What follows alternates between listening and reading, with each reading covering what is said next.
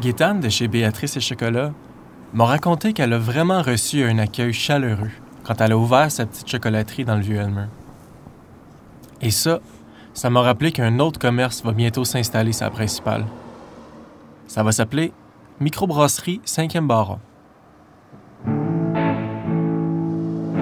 Fait qu'un froid matin de décembre, j'ai décidé de me rendre à la microbrasserie, puis j'ai rencontré Dimitri et Jacob, deux des trois propriétaires. Salut! Ça va bien, toi?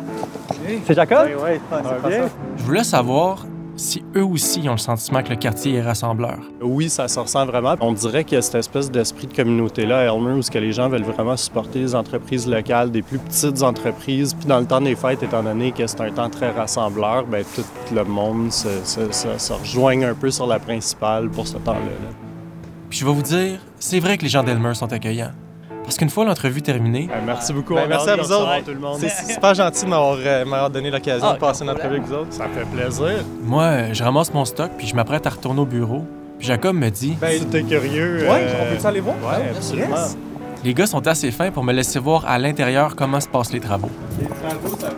Fait qu'on rentre en dedans. Puis le premier truc que je me dis quand je vois la salle vide puis encore en construction, c'est que ça a vraiment changé. Avant, ça, c'était le bar, hein? Il y avait le bar Il y ici. avait le bar ici, il y avait un escalier qui montait là. Euh, Hey, l'escalier est parti. ouais.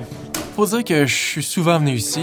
Avant, c'était l'Autreuil, qui est maintenant rendu un petit peu plus haut sa rue. Euh, fait que dans le fond, ici, tu vas avoir le bar.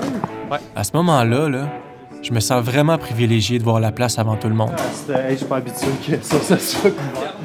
Jacob m'explique comment ils ont décidé d'aménager la pièce. poteau-là, ce poteau-là, ça va être euh, des fenêtres euh, floor to ceiling qui vont donner vue sur l'espace de production. Là. Ici, tu vas avoir des cuves, tout ça. Wow. Évidemment, euh, une micro, ben, ça a besoin d'une grande pièce pour installer l'équipement qu'il faut pour brasser les bières.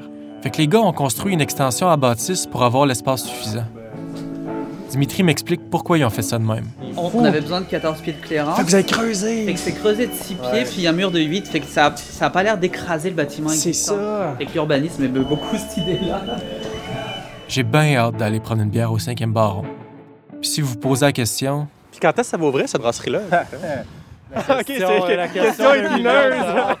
Ouais, euh, tendance à repousser cette date. c'est c'est assez difficile de, de mettre le doigt sur une, une date pour l'instant, mais euh, on va essayer de- d'en parler un peu sur nos médias sociaux euh, prochainement parce que c'est une question qui, qui revient souvent. revient souvent. Ouais.